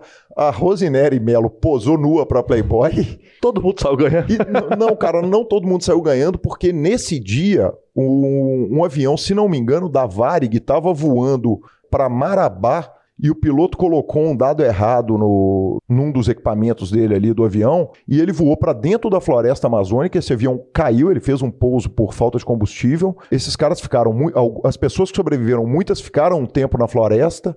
E, e até que alguém resolveu sair, procurar ajuda, encontrou uma fazenda ligaram e conseguiu salvar um monte de gente, cara, é, desse acidente de avião. Por que, que eu sei que isso era no mesmo dia? Porque o piloto foi acusado, entre outras coisas, de estar tá ouvindo o jogo Brasil e Chile no rádio em vez de estar tá prestando atenção no equipamento de voo dele. Então, entre as acusações que aconteceram, essa foi uma delas. Então, é isso aí. Lanzei, vamos para a nossa finalização do programa, cara. Superpoker.com.br, tudo sobre poker no Brasil e no mundo. Onde tem poker, o Super Poker está. Na aba de clubes, temos a guia de clubes do Brasil. Na aba de vídeos e no YouTube, temos transmissões ao vivo dos maiores torneios do mundo, análises técnicas, programas de humor, entrevistas icônicas. E hoje, enquanto esse programa está saindo no ar, estamos aqui entrevistando ele, o mito, a lenda, o fantástico Bernardo Shark, Aí na sim. live que certamente você vai estar assistindo no Super Poker, revistaflop.com.br, a revista de poker há mais de uma década contando as histórias do poker mundial. Assine já, mibilisca.com, coberturas de mão a mão de torneios pelo Brasil e pelo mundo. Marcelo Lanza, dica cultural do senhor. Essa semana, infelizmente, eu não tenho dica cultural, porque, cara, essa semana eu não tive tempo de fazer nada. Nada, nada, nada. Eu não, não vi uma série, não vi um filme, não li um livro, não fiz nada a não ser trabalhar, assim. Que homem, como trabalha. Lanzinha, minha dica cultural, cara, é, eu vou vou aproveitar. Eu tinha uma dica cultural preparada para hoje, é, vou guardar ela para a semana que vem e vou indicar uma matéria do Fantástico é, de 1989. O nome da matéria é Acidente do voo Varig 254 Marabá Belém no YouTube. É a matéria do Fantástico na íntegra. É, é uma matéria que mostra o piloto, é, cara, a, a arrogância do piloto com relação ao erro dele e a sucessão de erros que aconteceram é um negócio simplesmente inacreditável. Então, a dica é porque vale a pena. Esse, esse acidente, quando eu, eu, eu, eu li recentemente um, um, acidente sobre um livro sobre desastres aéreos do Ivan Santana, que um dos acidentes que ele conta é esse. E aí eu peguei, assisti essa, essa matéria e junto com ela tem um monte de documentário a respeito desse acontecimento e a respeito do tanto que o cara foi herói, o cara que salvou todo mundo do avião. Então fica aí essa dica minha e minhas dicas, minhas outras dicas eu guardo para a semana que vem. Na, na, verdade eu tenho uma dica cultural assim. Essa semana saiu a foto do buraco negro. Não sei para quem viu, foi super repercutido. Como que eles conseguiram fotografar algo que suga a luz próximo? Então, cara, tem a foto é maravilhosa e eu vou indicar o Nerdologia. Nerdologia é também um podcast que ele tem como ver um buraco negro que não pode ser visto. Tem uma semana que saiu esse podcast do Nerdologia e eu procurei saber porque é bizarro que os cálculos do Einstein da época foram comprovados em mais uma vez comprovado. O cara era um, um animal, né? Então vale a pena, vale a pena ver para quem tem curiosidade sobre o espaço, sobre o tanto que nós somos pequeno em relação ao universo, vale a pena ouvir o podcast da Nerdologia da, da, da semana passada. E você achando que não vai bater sua broca contra, né, velho? Claro que vai bater a broca contra você. Você não é nada no universo. Nada, velho. Você é nem é a gente, pequeno, nem velho. ninguém. Você é uma formiga. Nem ninguém. A única pessoa contra quem a broca não vai bater é a Gabi. Só alguém tem que segurar a parada. Filho. Exatamente. Instagram, arroba Gui Calil e arroba Lanza Maia. Eu tô no Twitter, arroba Gui Calil. Em breve o Lanza cumpre a promessa e volta pro Twitter. Em breve o Lanza cumpre um monte de coisa que tá devendo. Nos indique. Aliás, cara, o, o Heitor, é, que jogou comigo, virou e falou: Calil.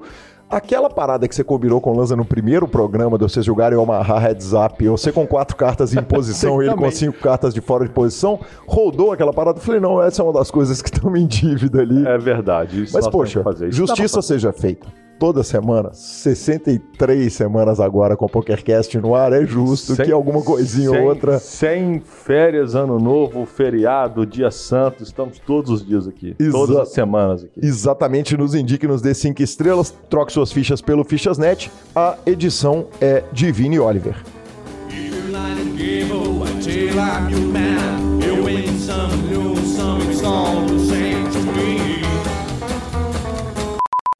Segura aí, Vinão, que o homem hoje tá bruto. Tá, hoje vai ser foda, Vinão. Ah, voltou, Vinão. Fala, Vinão. Agora aquela pausa estratégica, Lanza muda de novo.